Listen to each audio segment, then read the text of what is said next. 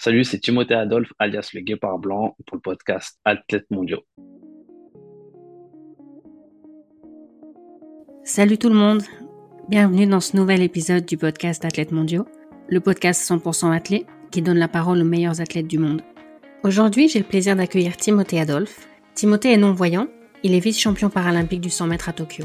Avec Timothée, nous avons parlé de ses débuts en athlète et notamment de sa difficulté à trouver un coach qui voulait bien l'entraîner mais aussi de sa collaboration avec ses guides, de la classification dans les compétitions de para et de la période où le guépard blanc est devenu un chat noir.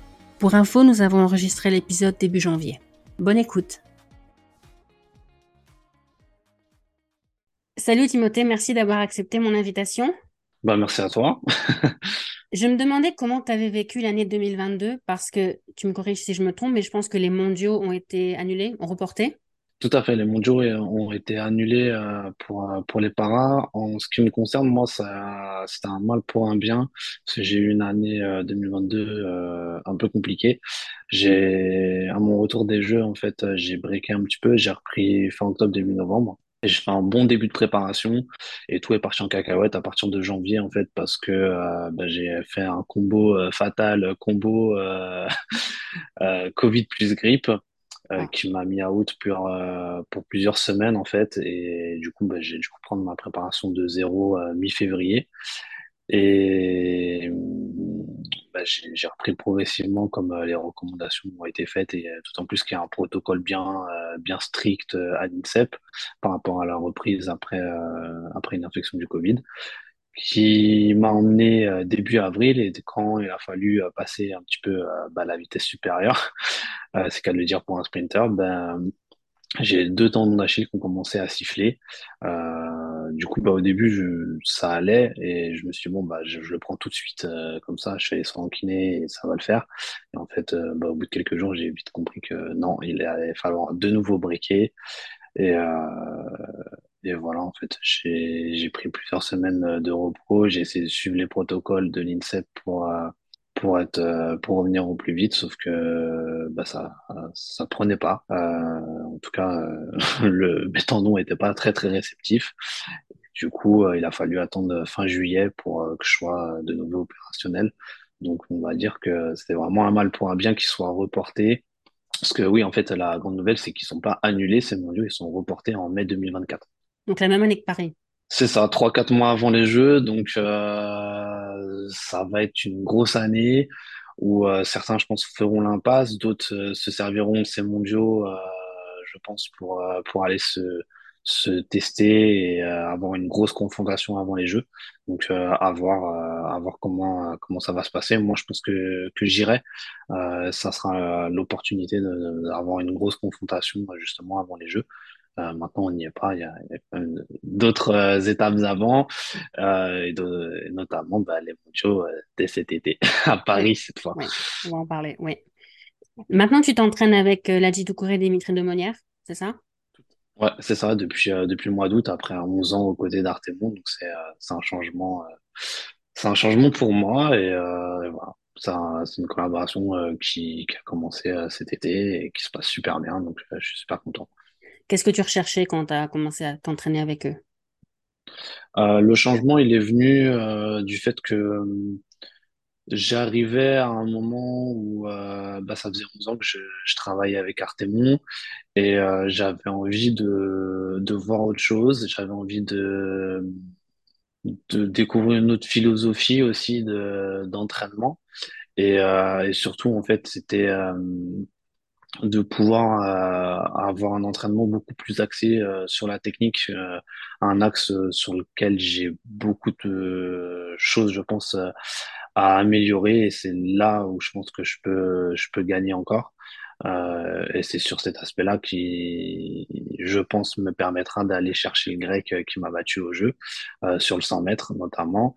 Donc, donc voilà. Et puis après, c'était j'avais besoin, je pense, d'un nouvel élan. Euh, on se connaissait trop par cœur, je pense, avec Artemon. On s'est pas du tout euh, quitté en mauvais, en mauvais termes. On est encore euh, très très régulièrement en contact. Euh, on doit aller d'ailleurs manger prochainement ensemble. Donc euh, c'est pas du tout sur un clash humain ou quoi que ce soit. Artemon m'a énormément apporté sur le plan sportif et humain pendant pendant 11 ans. Il a fait de moi une grande partie de ma carrière. Enfin, il a fait toute ma carrière aujourd'hui. donc je commence un nouveau chapitre et je pense que c'était aussi un nouvel élan pour pour sortir. On est sur un sport bah, qui, mine de rien, euh, a un aspect très répétitif et, et très chronophage. Et, euh, et pour éviter cette euh, lassitude et tout, j'avais besoin d'un regain euh, à deux ans des jeux, et voilà, de, d'évoluer dans un autre environnement avec d'autres méthodes, avec d'autres personnes. Euh, je pense que c'était euh, c'était aussi une idée de, de dans cette décision, mais la, la, la motivation première, c'était vraiment d'avoir quelqu'un beaucoup plus technique euh, par rapport euh, par rapport au sprint et une approche aussi du 400 plus axée par le par le biais du sprint que euh, par le long. Euh, donc euh, donc voilà, c'est vraiment pour avoir une autre vision de l'entraînement et, et, le côté vraiment ce, technique de, de Dimitri qui est, qui est un expert en termes en termes techniques. Et pour Dimitri et Ladji, est-ce que le, le fait de t'entraîner toi qui vois pas, ça leur a fait peur, c'est peut-être trop fort, mais est-ce qu'ils ont hésité au début? Bah, Il y, a, il y avait des choses euh, sur lesquelles euh, qui pouvaient être un, qui pouvaient poser question en fait parce que c'est quelque chose qu'ils n'ont jamais fait. Et effectivement tu n'entraînes pas exactement un athlète euh, valide et un athlète non voyant de, de la même façon. Il y a certains exercices euh, à adapter. Et donc, euh, donc voilà. Mais sinon, euh, en soi, c'est pas, ça n'a pas été un frein dans le début. Ça a été dans les discussions de comment on va pouvoir adapter telle ou telle chose, quelle vision eux ils avaient aussi euh, du guidage. Mais euh, non, ça n'a pas été, euh, ça n'a pas été un frein. euh, Enfin, pas, pas ce que je sache. Et, et justement, ça leur ça permet aussi de revisiter, je pense, leur, leur sport, que ce soit quand, quand tu es guide ou entraîneur. Euh, ça te permet aussi un peu de creuser les, les méninges pour euh, bah, chercher soit d'autres exercices, soit un exercice quand tu l'as, de le faire de telle ou telle façon différente pour justement le rendre accessible. Donc, euh, donc c'est, c'est, c'est, je pense que c'est enrichissant pour tout le monde.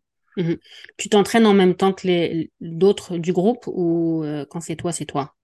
Non, on s'entraîne en même temps. Euh, donc ben, là, euh, Pamela Losange, euh, que je dois connaître, euh, elle est en, elle était en stage depuis euh, depuis décembre là euh, en Guadeloupe, mais on se rejoint ben, en Martinique dans, dans deux jours. Mmh. Donc on va faire le stage ensemble. Sacha, il est il était en Australie et là, je crois qu'il va être sur un stage France à Tenerife et on va le tout le groupe va être va se retrouver euh, bah, après ces, stages-là.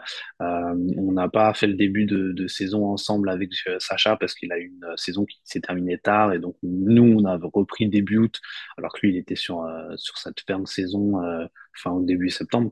Donc on a, on n'était pas exactement sur le même timing, mais sinon euh, oui les, les entraînements se feront ensemble. Dans le groupe il y a aussi Charles Renard. Euh, donc, euh, donc voilà. Sinon, euh, non, non, ça se, ça se passe très bien et c'est, c'est un peu nouveau aussi pour moi d'être dans un groupe d'entraînement parce que j'étais essentiellement euh, tout seul quand je m'entraînais avec Artemon, euh, enfin quand je dis tout seul, au-delà de mes guides évidemment, mais euh, mais il y avait pas d'autres athlètes. Enfin pendant cinq ans là, il y avait il y avait Trésor Makunda qui est, qui, est, qui est aussi un, un adversaire, mais mais sinon non, il y avait pas il y avait pas d'autres athlètes. On n'était pas un groupe en soi, donc c'est c'est nouveau et c'est stimulant aussi. Mmh, cool. Au, au début, tu as eu du mal à trouver un coach qui veut bien t'entraîner. D'ailleurs, ça Exactement. Ouais, quand je, je t'ai entendu en parler, ça m'a un peu fait halluciner parce que même dans les clubs qui disent avoir une, qui disent avoir une section handisport, manifestement, c'est pas si facile que ça. Tu peux nous parler un peu de ces difficultés au début? Bah, en fait, moi, à la base, si tu veux, j'étais un gamin juste qui voulait faire du sport, peu importe lequel. Et euh, avant même de, de, de porter mon dévolu sur l'athlé, euh, c'était le basket. Euh, je découvre la NBA à, à l'âge de 6 ans. Euh, j'ai l'âge de, de, découvrir ça à l'époque de Jordan, tout ça, tout ça. Mhm. Et euh, bon, bah, sauf qu'on s'aperçoit vite qu'un gamin qui euh, voit à peine un vingtième, qui est fortement malvoyant, bah, les clubs de basket, ils vont pas prendre le risque parce que ça va être très très compliqué de, ne pas avoir d'accident parce que autant bah, sur, en jouant avec mes potes sur les playgrounds, on pouvait s'adapter, ils me faisaient des passes avec un rebond au sol ou n'importe quoi. Là, en club, bah, tu joues, c'est des passes aériennes, et ça, je pouvais pas les recevoir. Donc, à partir du moment où tu n'es pas en capacité de faire une réception de passe, c'est compliqué. Donc, bah voilà, après j'ai voulu faire d'autres sports, euh, j'ai voulu tester la natation, alors j'ai pas du tout aimé la natation, euh, aussi parce que je pense que le, l'entraîneur que, que, j'avais euh, était absolument pas pédagogue et devait pas, n'aurait jamais dû entraîner des enfants parce que euh, sa façon, c'était, euh, sa méthode, c'était de nous envoyer des, euh, des ceintures et des planches à la tronche, donc je suis pas sûr que ce soit la meilleure méthode pour faire kiffer un, un gosse. Euh, j'ai voulu tester du judo, on m'a complètement euh, jeté en me disant que de toute façon on n'était pas formé, qu'il n'y avait pas de place pour les handicapés, que ceci, que cela. Alors qu'aujourd'hui, en fait, tu apprends que bah, tu as énormément d'entraîneurs qui bandent les yeux à leur judoka parce que le judo, en fait, c'est un sport de sensation et limite, quand tu vois, c'est bah, déjà trop tard. Euh, et c'est que à l'âge de 10-11 ans, que euh, ben, je prends le risque, entre guillemets, de euh, m'adresser à un club d'athlètes, alors que ça faisait quand même plusieurs années, en fait, que moi, je m'intéressais à l'athlète, que euh, mes parents, tous les ans, regardaient championnat d'Europe, championnat du monde, les jeux et tout ça. Enfin, c'était le, le truc de l'été, quoi. Et, et en fait, ben, il y a cette course de démonstration lors des championnats du monde de, de Séville en 99, où il y a un 200 mètres de non-voyants. Et du haut de mes 10 ans, je dis, ah, c'est facile, moi aussi, je peux le faire. De toute façon, un, un jour, je serai champion olympique, champion du monde. Enfin, je me la raconte, quoi. Enfin, euh, complètement innocent et naïf. Euh, bon, ça fait rire tout le monde. Euh, et puis, bon, bah, je suis un petit peu têtu. Donc, trois semaines plus tard, en fait, je, je vais au forum des assauts, comme n'importe quel gamin. Je, alors, je suis pas très serein parce qu'on m'a quand même plusieurs fois claquer la porte. Donc, euh, bon, je me dis, bah, je vais quand même tester, mais je, je suis pas confiant quand je, demande à, du coup à Guyancourt, dans les Yvelines, euh, bah, voilà, je voudrais faire de l'athlète. Et en fait, euh, bah, pour la première fois, on me dit, bah, écoute, il n'y a pas de problème, mon petit bonhomme. Nous, on connaît ni le handicap, ni le handisport, mais viens, on va faire en sorte pour que tu puisses pratiquer comme n'importe quel autre sport. C'est là que je me retrouve à faire bah, des courses de haies sans voir les haies, à faire euh, de la longueur euh, sans voir la planche, à, à faire de la hauteur euh, sans voir la, la barre. À l'époque, tu étais malvoyant, c'est ça? J'étais malvoyant, je voyais à peine un vingtième, c'est-à-dire que je voyais un petit peu de l'œil gauche et pas du tout l'œil droit. Et euh, quand je dis bah, avec un 20 en fait, avec la vitesse, je voyais pas les haies et je voyais non, pas non plus les lignes de couloir. Donc on s'arrangeait. Bah, en fait, j'ai eu la chance de tomber sur des, chances, des gens pardon, qui voulaient se creuser la tête pour rendre les choses euh, accessibles et adaptables. Et euh, bah, c'est simple, pour le sprint, on s'arrangeait pour que j'ai le couloir 1, euh, parce que la lisse, en fait, bah, vu que c'est plus épais qu'une qu'une qu'une ligne de couloir euh, et ben en fait je la, ça j'arrivais à la voir. Euh, et puis le couloir 1 on va dire que ça arrange tout le monde quand c'est quelqu'un d'autre qui l'a donc moi ça m'arrangeait bien. Tu vois? Euh, sur les euh, sur les haies ben en fait mon coach mettait euh, des lattes euh, vraiment fluo devant la haie. Ça me permettait même avec la vitesse de voir où je devais prendre l'impulsion pour franchir la haie sur la longueur, euh, bah, mon, entraîneur en fait était un ancien militaire et du coup il avait une, une écharpe de, sauvetage orange fluo. Pareil, il le mettait sur la planche pour que je puisse prendre mon impulsion, euh, euh savoir où la prendre. Euh, et pour la hauteur, bah, en fait j'allais toucher la barre avant de prendre ma course d'élan et enfin voilà. C'était tout, c'était juste des adaptations. Il n'y avait pas de question de paralympisme, pas d'handisport, rien du tout. À l'époque, c'était juste un gamin qui, bah, qui a une différence et qui voulait faire du sport. Sauf que euh, bah, au bout de 2-3 ans, en fait, je déménage et je retrouve pas un club aussi accueillant. Euh, et je ne retrouve pas du tout. Euh, il y a un moment, du coup, je vais poursuivre mes études sur Angers. Et à 15 ans, euh, bah, au, début d'année scolaire, je, je, discute avec une éduque et je lui dis, bah, j'ai fait de l'athlé, j'aimerais bien en faire, mais euh, bon, bah, je trouve pas de club. Elle me dit, bah, c'est cool, il y a un club euh, sur Angers qui a une section en e-sport, euh, je t'emmène mercredi après-midi. Moi, je refais, je me dis, ah, c'est bon, je vais rechausser les pointes et c'est parti. Et en fait, bah, c'est la douche froide parce que j'arrive super confiant pour le coup cet après-midi-là.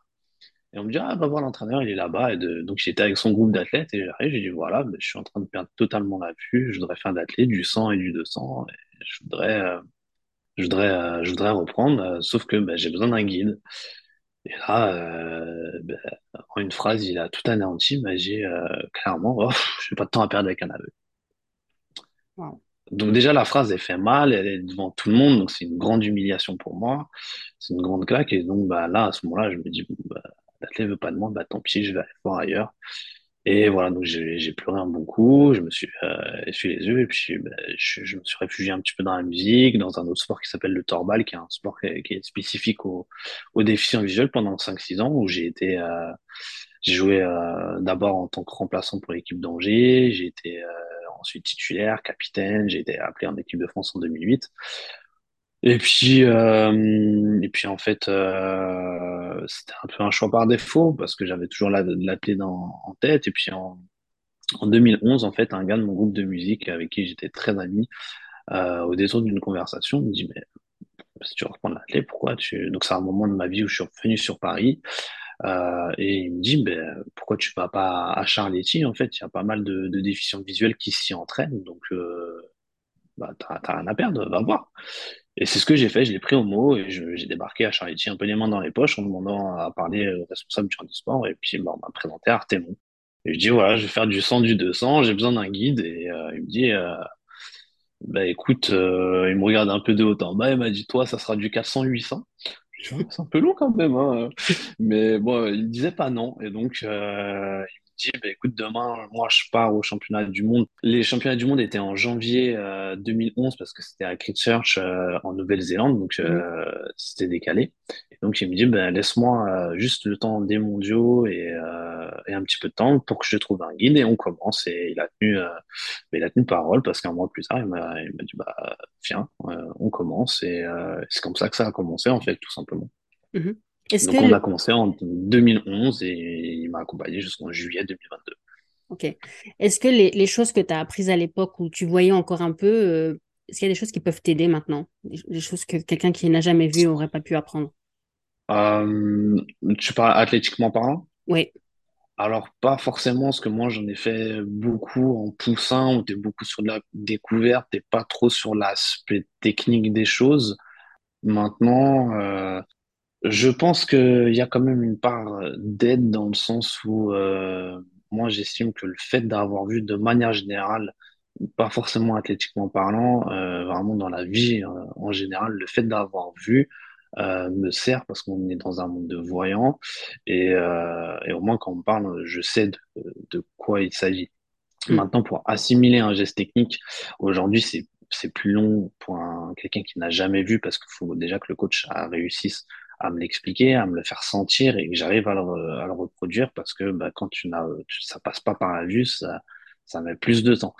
Euh, donc, euh, c'est pas toujours évident, mais euh, quel aspect, euh, c'est difficile à quant- quantifier euh, si ça m'a vraiment aidé d'avoir vu un petit peu, mais euh, ne serait-ce que sur la représentation, représentation de la piste, savoir comment, euh, enfin, me repérer sur la piste, etc. Oui, ça, ça m'a aidé.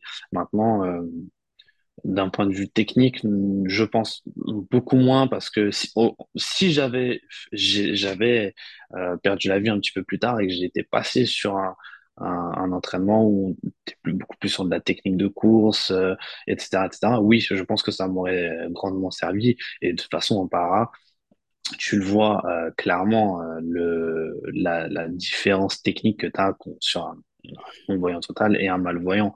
Donc, euh, oui, je pense que clairement, il y a, y a un avantage à y avoir vu. Ouais, je pense à la lanceuse de poids italienne qui avait fait des compétitions chez les valides et qui a perdu la vue après. Et c'est clair Ah, que je fait savais même pas, tu vois. Assunta je pense. Et elle, elle avait été médaillée chez les valides, je crois.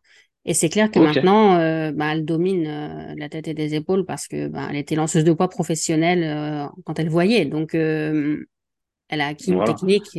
bon, oui. C'est ça. Et euh, tu vois, juste euh, moi dans mes concurrents, bah, le, grec qui gagne contre moi euh, à Tokyo, euh, bah, c'est c'est un athlète qui, certes, il est dans la même catégorie que moi, mais lui n'est pas non-voyant, il est malvoyant. Et donc, ça lui permet, bah, ne serait-ce qu'à l'entraînement, on n'a pas les mêmes problématiques. Autant, en fait, bah, moi, j'arrive à l'entraînement, j'ai mon guide, il est pas là.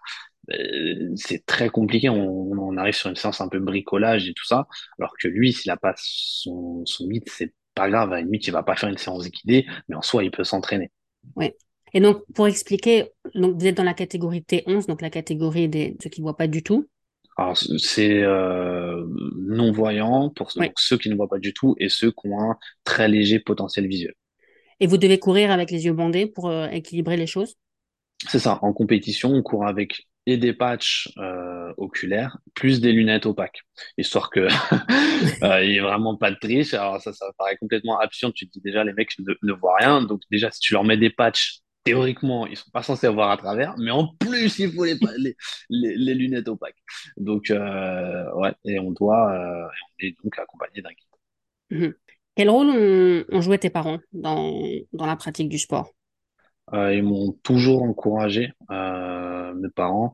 Mes, mes parents m'ont élevé de façon, euh, d'un point de vue du handicap, bah, c'est ok, tu as une différence par contre, ça sera pas une excuse et c'est même si au, premier abord c'est quelque chose que on se dit ah tu vas pas pouvoir le faire, ben on va trouver une solution pour aménager les choses, pour que tu puisses faire les choses. Donc j'ai j'ai grandi avec cette logique là. Euh, et donc euh, que ce soit pour les tâches du quotidien ou pour le sport, bah c'est pareil en fait.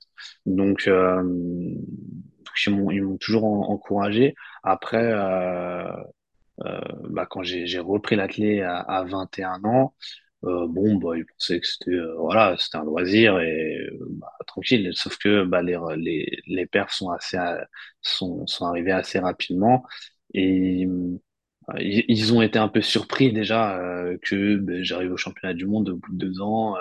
enfin déjà même pas. Je, suis au bout de six mois de, de, de reprise. Je suis présélectionné sur les Jeux de Londres. Donc là déjà bon, pas bon comment ça se fait?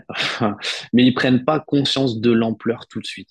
C'est euh, quand je fais ma première médaille internationale que là ils disent ah ouais quand même. Mais euh, mais sinon avant non, y a, je pense qu'ils prenaient pas conscience en fait euh, de des enjeux et de de ce que ça impliquait. Mm-hmm. Mais par contre, ils m'ont toujours encouragé à faire du sport. Eux-mêmes faisaient du hand avant euh, et tout ça. Donc, euh, ça, pas de problème. Ok. Je pense que tu es l'un des seuls euh, athlètes paralympiques à vivre de ton sport en France. Oui, on est, on est très peu, effectivement. On est quelques-uns, mais euh, je suis pas le seul, mais on est très peu, oui. Et ça te permet de rémunérer tes guides? Exactement. Alors, pas à hauteur d'un salaire, euh, mais euh, oui, c'est moi qui ai, qui ai foutu la merde en France dans le sens où euh, j'ai voulu professionnaliser en fait le rôle du guide parce qu'il faut savoir qu'en fait dans certaines nations, bah, le guide est, salarié de la fédération parce qu'on demande à, à quelqu'un bah, d'avoir une démarche de sportif de haut niveau. Et de toute façon, aujourd'hui, moi, mes guides sont eux-mêmes des sportifs de haut niveau. Euh, quand tu vois que bah, Yannick Fonsac, McDay, Fadel Belabouz, Jeffrey John, enfin, c'est des noms que, euh, qui sont connus de, dans l'athlète français. Euh, Yannick, il a fait des médailles en, international, donc enfin, c'est pas. Alors oui, il est venu à un moment de sa carrière où où c'était sur la fin de sa carrière, mais ça, ça reste une tête d'affiche. Après, c'est c'est c'est pas le, fait d'aller chercher une tête d'affiche pour avoir une tête d'affiche, c'est que bah, sur 400, quand tu vises 49, il faut un guide qui court au minimum en 47-0, voire 46-5. Et donc, il faut que le gars il soit à l'aise en 46-5 ou en 47-0. C'est pas, faut pas que ça soit son record, en fait. Donc, euh, donc, forcément, bah, tout de suite, tu dois faire appel à des gars qui sont à un certain niveau. Et en France, on n'en a pas 50. Euh, des gars euh, qui sont en 45 euh, et encore tu vois je, dis ça alors que c'est une année où euh, c'est pas l'année où on a eu des, plus rapides les, plus rapides en 2022 mais on a eu une belle densité de, gars qui sont descendus sous les 46 ça faisait un moment qu'on n'en avait pas eu autant euh, parce qu'on sait qu'on a eu des Leslie et des marques dans les années 2000 mais mais en soi, ça faisait un moment qu'on n'avait pas autant de mecs en 45. Donc euh, après, c'est ce que j'ai une grosse connerie et tu me corrigeras, mais euh, mais euh, mais des gars sous les 47, en fait, il n'y en a pas tant que ça. Et tout quand tu sais qu'il y, y, y a, quand même une multitude de critères euh, pour être guide, ben déjà faut que le gars il soit intéressé, qu'il soit pas euh, à se dire bah ouais, je fais 45, 46,5. le problème aujourd'hui en 46,5, c'est tu dis je peux intégrer le relais 4x4. Et donc, bah, tu es beaucoup plus sur ton projet individuel et tu penses pas forcément être guide à ce moment-là, même si on essaye de leur faire comprendre, bah, en fait, que en étant guide, tu seras peut-être plus gagnant parce que euh, bah, tu vas peut-être faire une médaille en binôme euh, aux, aux, Europes, au monde ou aux Jeux. Alors, chose qui est beaucoup moins évidente avec le relais, euh, alors en, en sachant qu'en plus, avec le relais, en 45 ou en 47-0, tu as de grandes chances d'être remplaçant. Mm. Euh, il y a aussi le, le fait bah, que, que tu bénéficies euh, d'une rémunération, qui est chose pas forcément anodine parce qu'on a beaucoup d'athlètes qui sont euh, dans des situations un petit peu compliquées, même en étant en 46-5 ou en 47-0, voire moins. Euh, et c'était le cas d'Yannick. Euh, ou même Fadel. Euh, donc, euh, donc voilà, par exemple, là, le deal qu'on a réussi à avoir avec Puma, c'est qu'ils habillent euh, tous les guides. Donc ça leur permet aussi d'avoir un équipementier, mm. ce qui n'est pas le cas de tous nos athlètes français. Euh, même s'il y en a beaucoup qui en ont évidemment. Mais, euh, mais voilà, ça permet aussi d'avoir une, une, certaine. Euh, alors c'est pas toujours, c'est compliqué au début parce que faut rentrer un petit peu dans, dans le système, euh, faire partie des listes ministérielles et tout ça. Donc faut, faut, faut déjà faire ses preuves avant qu'on puisse te donner quelque chose. Donc c'est un petit peu compliqué sur les débuts pour certains qui ont des situations un peu délicates. Mais euh, des fois il y a plus à y gagner en termes bah déjà de partage humain, euh, de enfin d'aventure humaine et, et peut-être même financièrement à, un certain, certain, un certain niveau, d'autant plus que quand tu fais une médaille en tant que guide au, jeu, bah, depuis 2012, non seulement c'est reconnu sur ton palmarès, tu as la médaille et tu as aussi la prime qui va avec. Okay. Donc, euh, donc aujourd'hui, enfin, après, euh, tu, tu diras que je suis pas objectif. Forcément, je vais défendre ma paroisse. Mais euh, je pense qu'aujourd'hui, euh, entre une place dans, en relais ou être guide, et eh ben, le choix, il, se discute sérieusement, en fait. Ok. C'était pas le cas avant? Ben non, parce que bah, après, avant, on faisait pas appel non plus à ce, ce genre d'athlète, parce enfin, en tout cas en France, parce que euh, euh, bah, je suis le premier Français à descendre sous les 51, euh, à viser 49. Donc, euh, donc c'est la première fois qu'on doit faire aussi appel à ces, euh, à ces athlètes-là. Et c'est pour ça que j'ai, moi, j'ai voulu rémunérer les guides parce qu'on leur demande d'avoir une démarche de haut niveau. Et, euh, mais faut leur permettre d'être disponible, faut leur permettre de vivre parce que bon, bah, c'est bien beau euh, d'être dispo, d'être là sur tous les jours sur la piste, mais il y a un moment, euh, la Fédé ne les paye pas. Euh, donc, bah, il faut, il faut bien faire ça. Et c'est grâce à mes partenaires que je peux le faire parce que bah, il y a RTE qui, qui a été le premier partenaire à prendre en compte le fait qu'il y ait des guides et à consacrer une enveloppe financière qui m'est versée, mais qui est consacrée guide. Euh, et la nouveauté là en 2022, euh, c'est que euh, bah, chacun de mes euh, deux guides de compétition qui sont Jeffrey Lamy et Bruno Napri ont signé eux-mêmes leur propre partenariat. Euh, Jeffrey Lamy avec le groupe Pierce et qui en plus là bénéficie d'une d'une CIP avec la RATP et Bruno Napri qui lui va avoir une CIP, qui a signé une CIP avec Air Caraïbes. Et euh, je crois que c'est en pour parler pour un contrat d'image aussi. Donc ça, c'est nouveau que les guides signent eux-mêmes en direct leur propre contrat euh, d'image en tant que guide. Donc ça, c'est plutôt que ça évolue dans le bon sens. Maintenant, le, le problème principal, c'est qu'effectivement, on n'a pas un réservoir d'athlètes de leur niveau suffisamment important pour, euh, pour, euh, pour, être, euh, pour trouver des guides facilement. Tu as aussi des guides qui sont là qu'à l'entraînement et pas en compétition?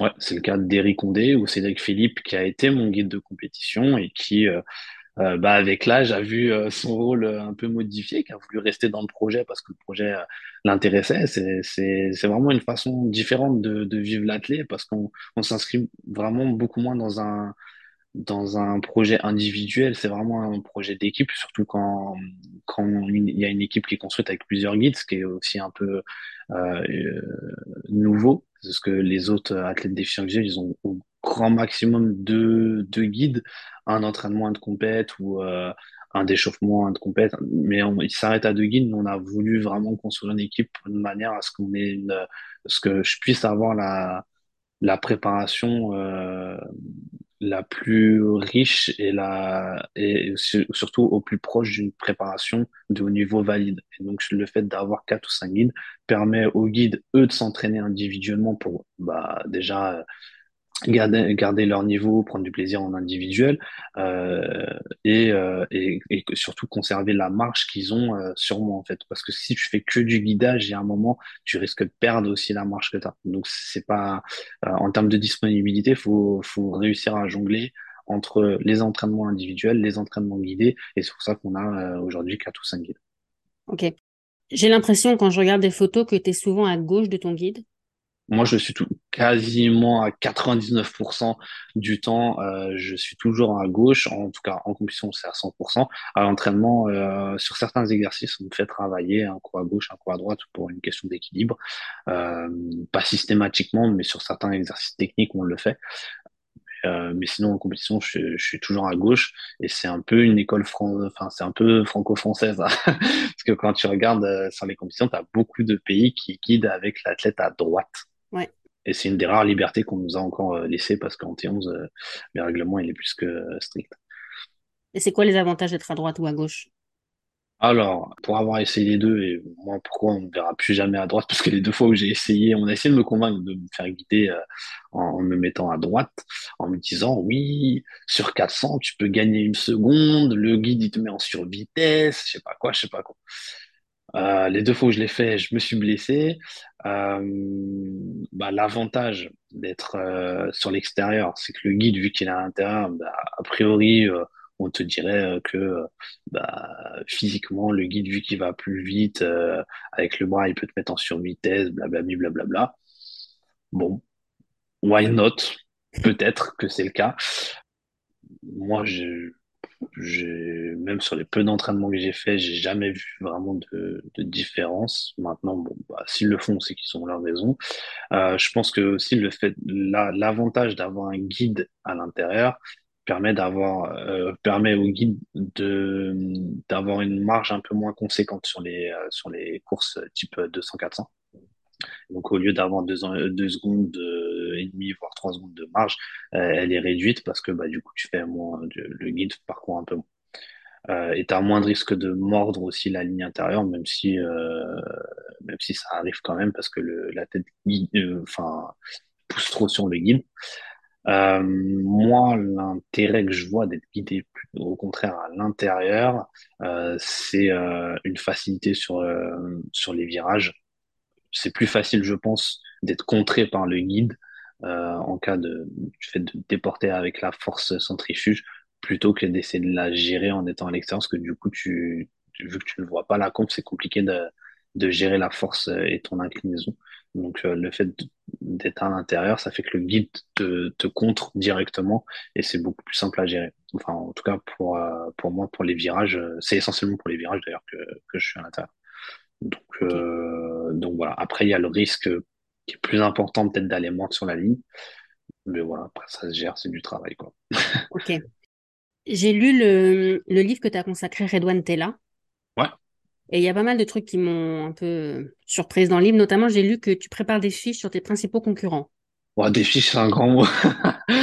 euh, non, c'est que j'ai une mémoire des chiffres. Euh, euh, qui est pas mal. Et du coup, euh, c'est vrai que quand on parle d'un adversaire, je sais ce qu'il a fait, quand, où, etc. Donc j'ai une mémoire un peu des chiffres et des, des, rankings et ça. Donc euh, oui, j'ai je, je, sais généralement, mais non, j'ai pas une fiche particulière. euh, je suis pas au fond de certains qui affichent leur, leur adversaire sur leur table de nuit pour tous les jours. Non, non, je suis pas à ce point-là. Par contre, bah, il y a un, à un certain moment, on se connaît très bien. Euh, et du coup, euh, oui, je sais comment euh, sur 400 telle ou telle personne court, quel schéma de course il a, etc. Tout ça. Donc ça, oui, on en parle, mais non, je n'irai pas jusqu'à dire que j'ai des fiches. Ok. On va évidemment maintenant parler de ton palmarès quand même. ta première, tes premières médailles internationales, c'est 2014, c'est ça? Aux Europes de 2013. 2013, ah, championnat du monde de Lyon. Euh, ah oui, euh. évidemment. Évidemment, le pire, c'est que j'y étais. J'y étais en plus. Et, ah, voilà. Oui, comme. Euh, t'as, as, vu, as vu ma gamelle qui m'a permis de conserver ma non, c'était dans les coulisses, donc je suis pas sûre d'avoir vu toutes les courses. Je m'occupais de la Ouais, c'était le classification. dernier jour. Ok, d'accord. Parce qu'en fait, j'allais te parler de, de 2014 des, des Europes au Pays de Galles, parce que j'ai aussi Ouais. travaillé pour les, les Jeux olympiques et paralympiques de Londres. Et je sais qu'à chaque Ah, fois qu'il y a une compétition euh, au Royaume-Uni, c'est quand même, c'est quand même quelque chose, l'ambiance pour les compétitions euh, de para-athlètes. Bah, c'est ouais, c'est c'est pas pareil dans les autres pays. exactement. Bah, en fait, euh, moi, j'ai vraiment pris une claque en, en allant à Swansea. C'était euh, les Europes sont passés dans le stade universitaire de, Swansea, donc c'est pas spécialement un gros, gros, euh, un gros stade, si tu veux, mais il était, euh, bah, comme souvent au Pays de Galles, il pleuvait, sans, sans véhiculer des idées reçues, mais c'était pour le temps, pourtant le cas.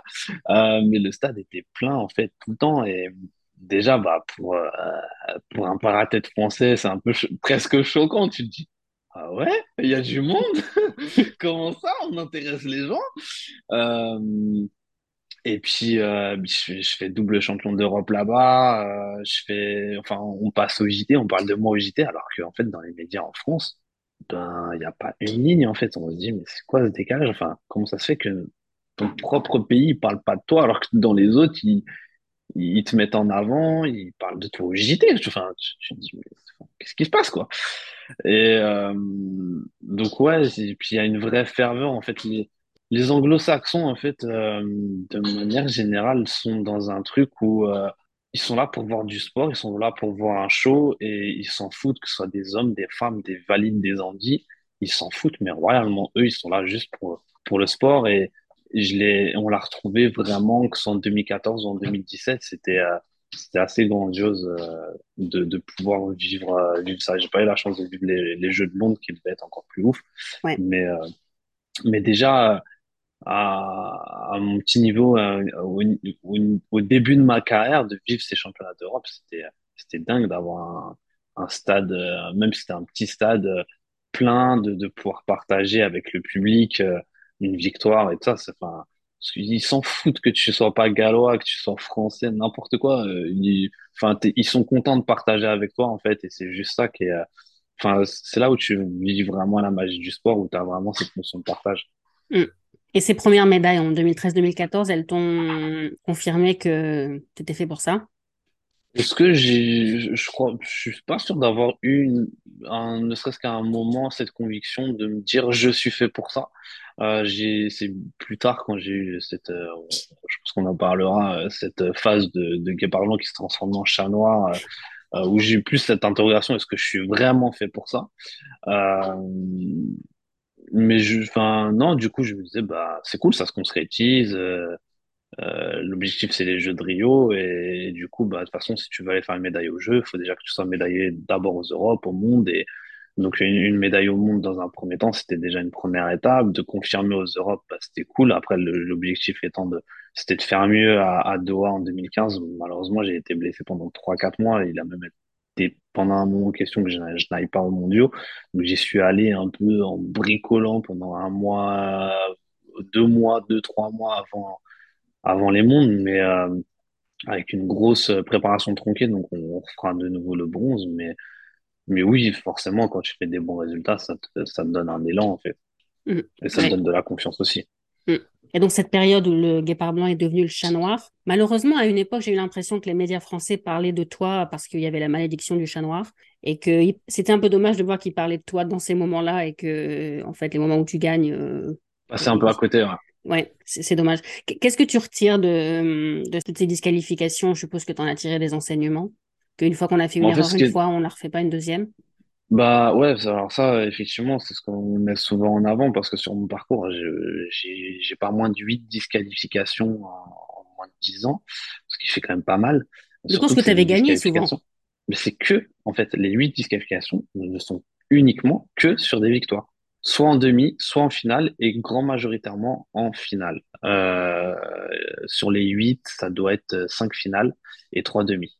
Donc, euh, parce qu'il y a les demi, il y a la demi du 400 bah, à Tokyo l'année dernière, euh, les deux demi-finales de, de, de Tokyo, euh, de Rio sur 400 et sur 100.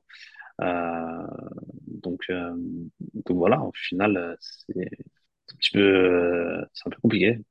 À vivre, c'est extrêmement compliqué parce qu'à chaque fois, t'es sur la piste, tu prouves en fait que c'est toi le numéro un. Euh, et c'est en plus des motifs de disqualification qui, à mon sens, pour certains, certaines sont complètement bidons parce que ça change pas la, ça change pas la perf. Quand, quand Yannick, euh, à Londres en 2017, il franchit la ligne euh, euh, parce qu'on s'est pas compris sur le cassé, 3 millième avant mon épaule. Mais c'est pas ça qui change ma perf en fait. Euh, en 2018, quand je gagne euh, le 200, euh, bah, de nouveau ici avec Yannick, parce que mais j'ai pas le dossard avant, hein, j'ai tous les autres. j'ai le truc sur les pads, j'ai le truc, j'ai le dossard arrière et tout. Et, et, et c'est parce que tu as quatre, quatre juges qui n'ont pas fait leur job et en fait c'est moi qu'on sanctionne alors que le règlement en plus il me donne raison. Ben, enfin c'est pas ça qui me permet d'avoir deux secondes d'avance sur le deuxième en fait. Mm. Parce que je, je gagnais en 22-71, je disais mais en 24-64. Enfin c'est pas parce que j'ai pas mon dossard avant et il y a un moment, en fait, je me dis, mais ça doit, enfin, à qui ça profite, en fait? Pourquoi on, ne cherche pas à, valoriser la perf et l'athlète?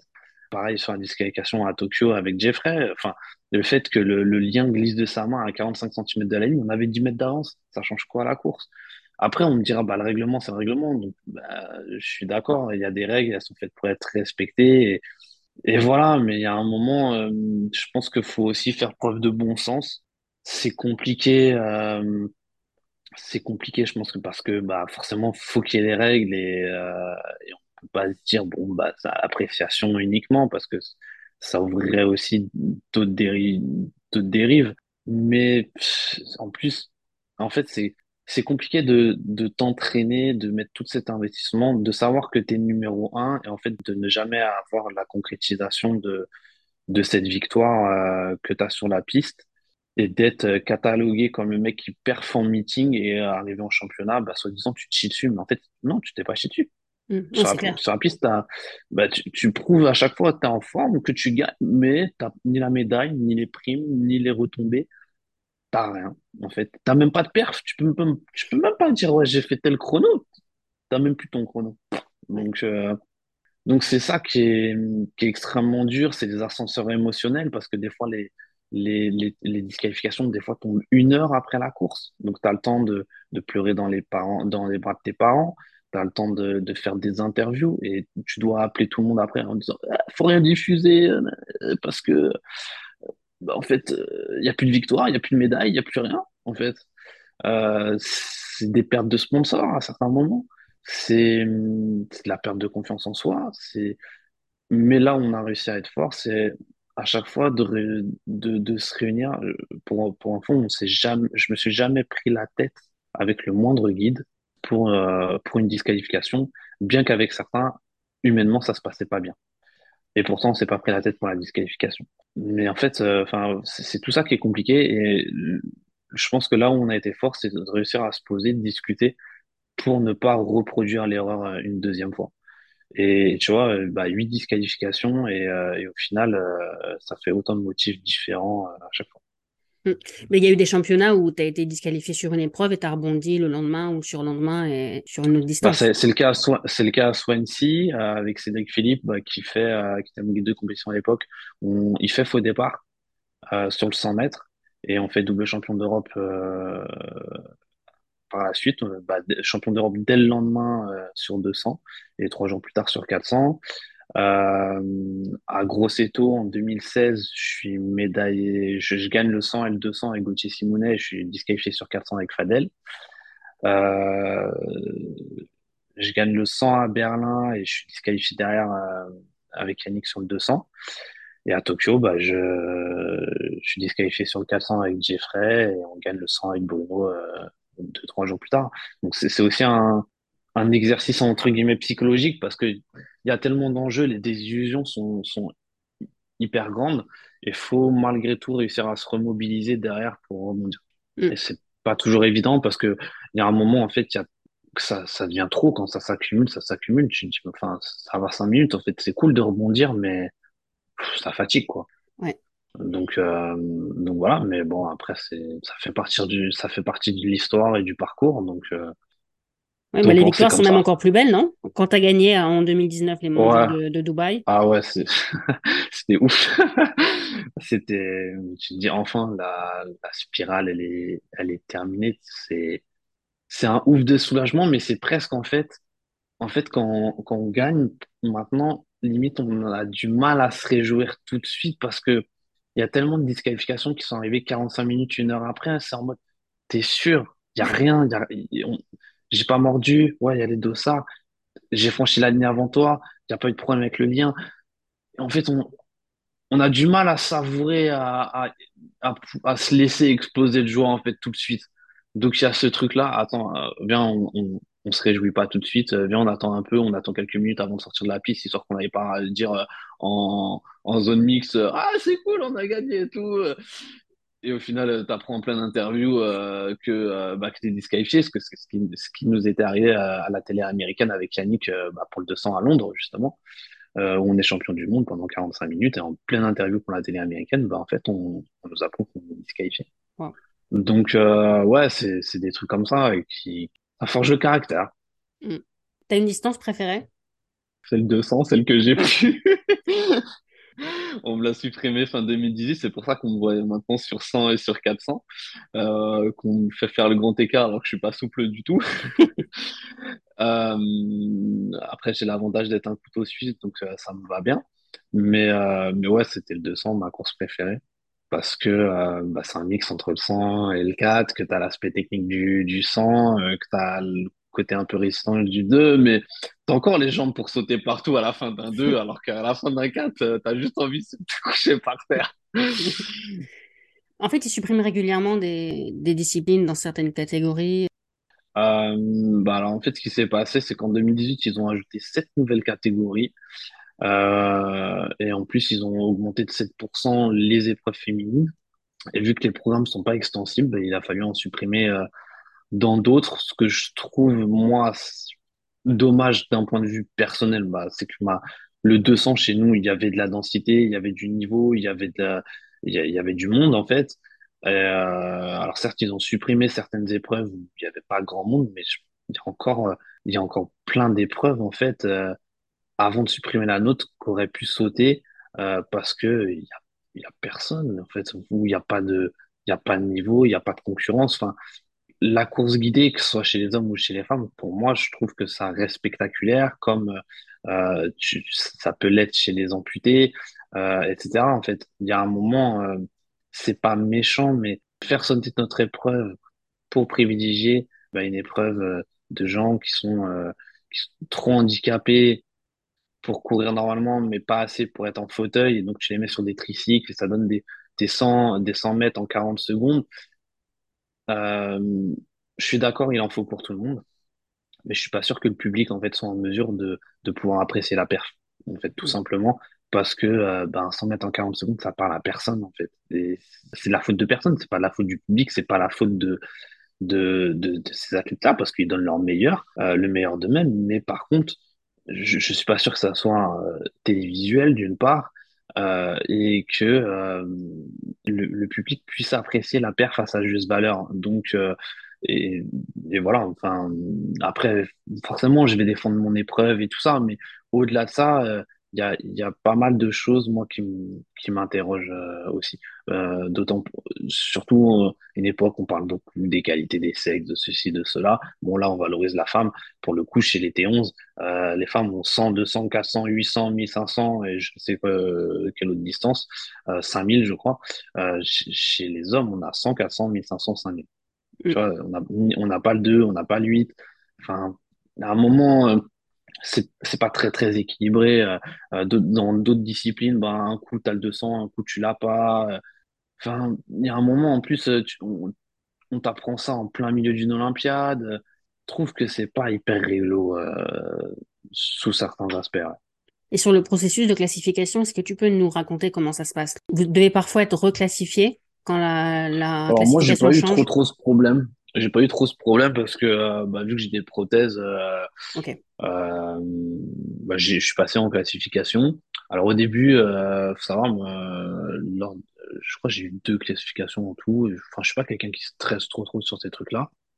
Euh, j'avais en fait juste une prothèse à l'œil gauche et j'avais mon œil droit. J'avais pas encore de prothèse à l'époque, en 2011. Et du coup, j'avais un, mon œil était très petit, mon œil droit était tout atrophié. Et euh, mon œil gauche paraissait euh, euh, normal. Et du coup, quand je suis arrivé en classification, je, bah, je leur dis que bah, je vois plus rien. Et le médecin, en fait, n'a pas voulu me croire. Il dit, si, si, si, tu vois de l'œil gauche et tout, mais en plus, c'est des, classifications qui sont en anglais. J'ai un niveau en anglais, mais pitoyable. D'ailleurs, je suis sur Duolingo parce que je me suis dit, bon, il faudrait quand même que je m'y mette un jour. Et là, je me suis fixé l'objectif de tenir un interview en anglais pour cet été. Donc, tu vois, j'essaye de me, bouger. Mais euh, non, euh, au-delà de ça, du coup, enfin, je, suis là, mais ma gueule, quoi? Bien sûr que je vois pas. euh, Je dis je vois pas. Et du coup, bah, j'ai fini par retirer ma prothèse et lui mettre dans la main. Je dis, bah, it's my ace, it's my ace, tu vois. Et, euh, ok, ok, ok, ok. Mais, mais sinon, euh, non, après, du coup, euh, j'ai dû repasser peut-être une fois en classif et après, j'ai été reconfirmé parce que sur moi, ben, il n'y a pas, il y a pas d'évolution possible. Ouais. Mais, mais effectivement, pour beaucoup d'athlètes, c'est un stress euh, particulièrement important, la classification, parce que tu, quand tu passes d'une catégorie à une autre, euh, ça peut tout changer, en fait, ça peut changer ta carrière. Donc, euh, oui, ça, ça, ça peut avoir des enjeux considérables, et donc ça génère un, un stress assez important pour, pour certains. Donc, ça, c'est indéniable. Les, on en a parlé au début de l'interview, les, les prochains mondiaux ont lieu maintenant, on peut dire cette année, en France. Exactement. Je vois que ça te fait plaisir. Ah ouais, de fou. Qu'est-ce qu'on peut dire aux gens pour les motiver à euh, venir regarder? Ben déjà, euh, ça, Charletti, donc c'est un, beau stade et je je dis pas ça parce que je m'y suis entraîné pendant plusieurs années. Euh, non, mais déjà, tu vois, d'avoir des, des championnats du monde, euh, des para-championnats du monde à, à Paris, c'est euh, top. Euh, ça va être un très très gros test euh, avant les Jeux. Il faut avoir conscience que ben en parathlétisme, le niveau il cesse d'augmenter et d'exploser dans dans plein de, de catégories et plein de disciplines. Euh, il y a vraiment du spectacle et on a on a plein d'athlètes. Que ce soit, je pense, j'essaie de donner des noms, mais Jason Smith ou en T13, euh, un Irlandais qui a, qui a couru sur un tout petit 21 à à Londres en 2012, euh, qui est encore là. Il y a le Norvégien euh, qui court sur des 10, euh, 10-40, voire 10-30. Euh, en T12, il y a, euh, il y a Marcus Reim à la longueur qui, Ouais. qui, qui, qui, ça se trouve, va passer les 9 mètres avant un valide. Oui, Euh, possible. qui, ah, bah, 8,60. J'espère que Dimitri va passer, Pavadé va, mon pote, va passer les, les 8 mètres cette année, euh, qui, qui ira un peu se frotter à, à, justement à Marcus, euh, histoire qu'il soit un petit peu moins, un petit peu moins serein. Mais euh, non, vraiment, il, peut y avoir euh, du, spectacle. Il y a, il y Arnaud Assoumani aussi, qui est un gars des, qui répond toujours présent lors des, grands rendez-vous. Il y a Mendy François. Euh, sur les, autres athlètes internationaux, bah, dans ma caté, évidemment, il y a, y a Gavelas, le grec, euh, avec qui on s'est frité euh, à Tokyo. Euh, on est deux à passer sous l'ancien record du monde de, David Brown en finale, avec Chikongo qui, est, qui passe aussi pour la première fois sous les 11 secondes, mais qui est disqualifié. Donc une grosse densité chez les T11. Sur 400 aussi, ça, peut, ça va être une, super course avec Descarrega et Silva. Donc il y a plein d'épreuves et, et, du coup, c'est pas. euh, je pense qu'en plus, aujourd'hui, il y a vraiment du niveau et donc ça demande à être, euh, à être découvert. En plus, euh, il y a encore, sur, un- sur, sur des championnats de parathlétisme, il y a encore plus de choses à voir que sur un, un, un championnat du monde classique parce qu'en fait, il y a tout le temps, tout le temps des épreuves. Ouais. Donc, pas le temps de s'ennuyer. Donc, euh, vous en aurez pour votre argent. Oui, et puis Et pour puis, le c'est coup, l'occasion c'est, de. Vas-y, vas-y. non, j'allais dire, pour le coup, c'est, c'est, beaucoup mieux que, même si les épreuves de démonstration ont leur utilité, parce que toi, tu en as vu une en, en 99 à Séville, mais parfois, je sais pas si c'est encore le cas, mais parfois, on voit des épreuves de démonstration où ils mélangent toutes les catégories et où on a l'impression que c'est moins le cas maintenant? Ouais, ça fait un- euh, Alors, euh, si, si, ça existe toujours. Euh, mais c'est vrai, je suis d'accord avec toi, c'est beaucoup moins évocateur euh, pour un, pour un spectateur parce que c'est compliqué, en fait, de, de dire, mais pourquoi, en fait, le mec qui arrive dernier, parce que souvent ces courses-là, elles sont à la table de cotation, du coup, pour savoir qui a gagné. Et du coup, le public, il voit qu'il y a un mec qui arrive quatrième, mais sur le podium, il est premier. Tu te dis, c'est pas logique. Mm. Et en fait, c'est parce qu'il y a une table de cotation qui fait qu'en en fonction de ton handicap et de ta perche, tu as marqué un nombre de points et il faut un classement en points. Et donc ça, pour le public, c'est c'est un petit peu incompréhensible et je vais, enfin, pour être tout à fait honnête, moi, à certains moments, euh, euh, parce que les championnats de France se passent comme ça aussi, c'est à la table de cotation. Et enfin, j'ai eu beaucoup de mal à comprendre certains trucs. Il y a une année, euh, alors c'était pas sur un des France, c'était sur un, un meeting et euh, on me fait euh, sur 400, je cours contre un IMC qui, euh, je, je, dois faire 51, 71, je crois de mémoire. IMC, on va juste dire pour les gens qui savent pas, c'est les, Alors, une infirmité motrice cérébrale. Euh, voilà, c'est ça. Et donc, ça, souvent, ça donne des, des athlètes qui ont, qui ont des hémiplégies ou, ou une paralysie latérale d'un membre, d'une, enfin, ça peut être d'un bras, d'une jambe ou, ou euh, des spasmes ou des trucs comme ça. Donc, euh, euh, voilà. Et du coup, bah, selon le degré de handicap, ils sont plus ou moins touchés. Il y en a qui sont très peu. Donc, c'est le cas des, des T38, par exemple. mais dès que tu arrives sur des, des, des, KT, T35, 36, ça devient assez important. Et, et donc, je, fais un 400 contre. Enfin, il y avait un, gars qui était dans ma course qui, qui, je sais pas, il fait 81, je crois, un truc comme ça, enfin, un chrono, euh, et, moi, je suis en 51, 71, je vois. Et en fait, euh, dans le nombre de points, il était devant moi de deux points. Mais, enfin, il y a un moment, tu te dis, mais il y a 30 secondes d'écart, faut, faut que je fasse quoi, en fait, pour gagner, du coup? Euh, je, je, vais pas lui mettre 300 mètres au gars, enfin, enfin, il y a un moment, en fait, tu peux pas, c'est compliqué de comparer, en fait. Alors, oui, je comprends qu'on met une table de cotation, de cotation, mais, mais déjà pour nous, c'est compliqué à, comprendre, mais pour le public, c'est encore pire. Et donc, le fait de, sur des championnats du monde, en tout cas, il n'y a pas ce problème-là.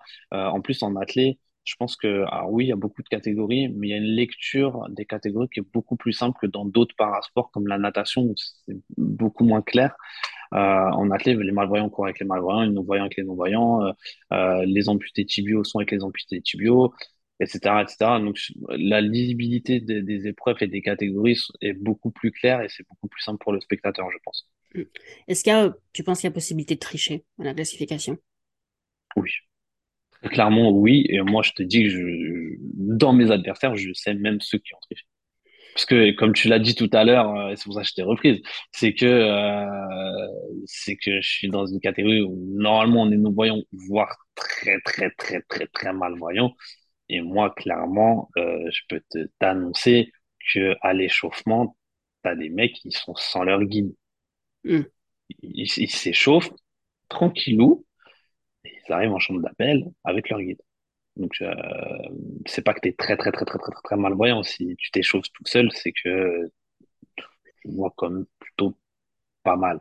Parce que sur un échauffement de piste de championnat du monde, il y a du monde, justement. Donc, euh, enfin, voilà, tu vois, ou, euh, ou des mecs qui se font passer pour des non-voyants et que euh, bah, quand tu es à l'hôtel, euh, dans les salles de, de, de restaurant et tout ça, tu vois le mec qui se déplace avec son plateau au calme, sans guide, sans rien et lui, ils font un petit peu de notre gueule aussi. Mais après, c'est pas que, que sur la déficience visuelle. Moi, je te parle de, de ma caté, mais euh, comme euh, euh, il y a, bah, c'était à Londres en 2017. on traverse la piste avec, avec Jeffrey. Il me dit Ah, tiens, il y a ton concurrent, Dinong Dong, le chinois, qui, qui te suit du regard et tout. Je dis Non, c'est son guide, Jeff.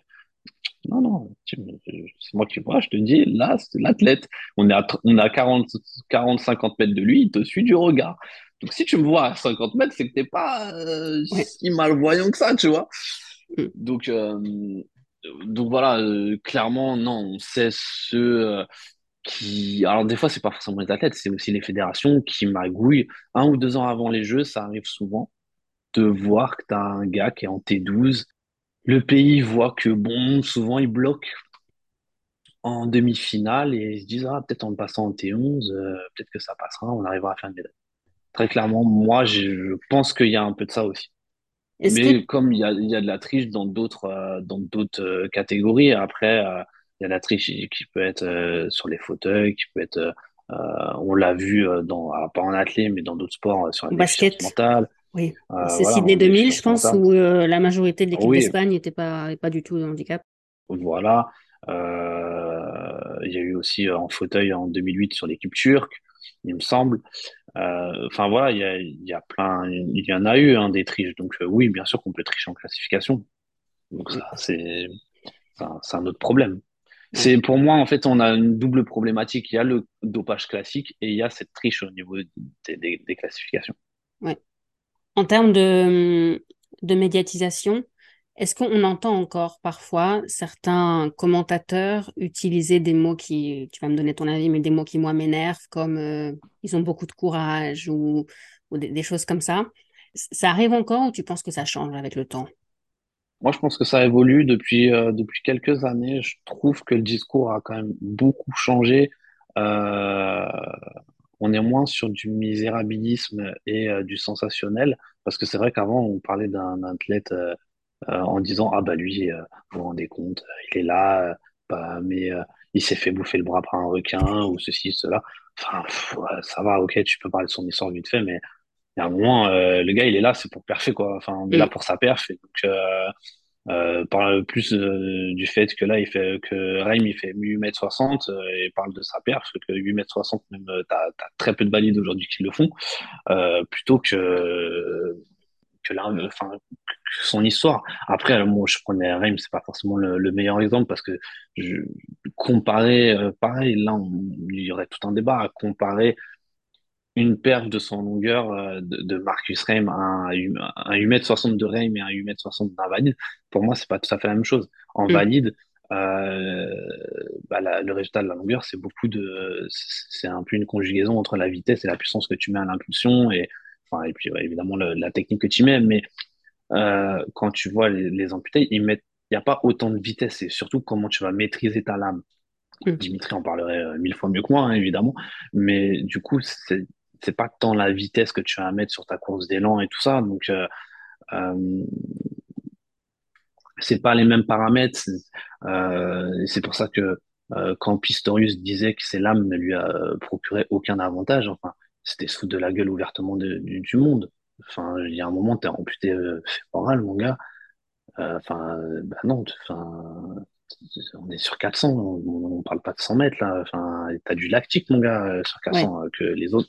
Euh, que, que les autres ont et que tu n'as que tu n'as pas. Alors euh, euh, oui, sur, sur des lames, tu mets un peu plus de temps à te, à te lancer, mais il y a un moment, t'as pas le lactique, quoi. Et, du coup, c'est pour ça que c'est pas comparable. on peut, on peut essayer de comparer mais tout le temps parce que c'est humain de vouloir comparer en permanence, mais c'est pas, c'est pas exactement pareil. ça ne retirerait à la perf. Hein. Attention, je dis pas que la perf de Marcus Reim, euh, par exemple des, des 8m60 ou des 45 de Pistorius, euh, doivent être euh, repris avec des pincettes parce que bah, c'est des mecs qui ont dominé dans leur catégorie de la tête et des épaules. Mais on peut pas dire que c'est comme un valide en fait. Ça reste des perfs qui sont extrêmement impressionnantes, mais voilà, je, je pense qu'il n'y a pas besoin de, de les comparer pour qu'elles soient valorisées. Oui. Je sais pas si c'est très clair ce que je dis. Si, si, limpide, limpide. Euh, on, a bientôt terminé. Je voulais te, poser aussi des questions sur où tu en es côté musique. Euh, je suis en train de boucler euh, mon deuxième EP. il me reste un ou deux morceaux à faire. là, j'ai briqué depuis quelques temps pour prendre un petit peu de recul, pour savoir un petit peu ce qui, ce qui manque à cette EP. Mais j'ai un clip qui va, qui va sortir d'ici quelques jours. Et euh, je suis en, j'ai attaqué les deux derniers morceaux, donc euh, voilà, je pense qu'il y aura une sortie de l'EP. Euh... Allez, j'aime avancer alors qu'il n'y aura aucune date et tout, mais je pense un petit, peu avant les, un, un, petit peu avant les mondiaux. Avril ou juin pour, pour faire une com euh, comme il faut. Et tu as bossé aussi sur un jeu vidéo accessible? Ouais, ça, ça, ça va sortir avant, j'espère, pour mars-avril. Euh, c'est un jeu vidéo grand public euh, qui va être accessible euh, à terme à tout type de handicap, mais à sa sortie qui sera en tout cas accessible aux malvoyants et non-voyants. Ok.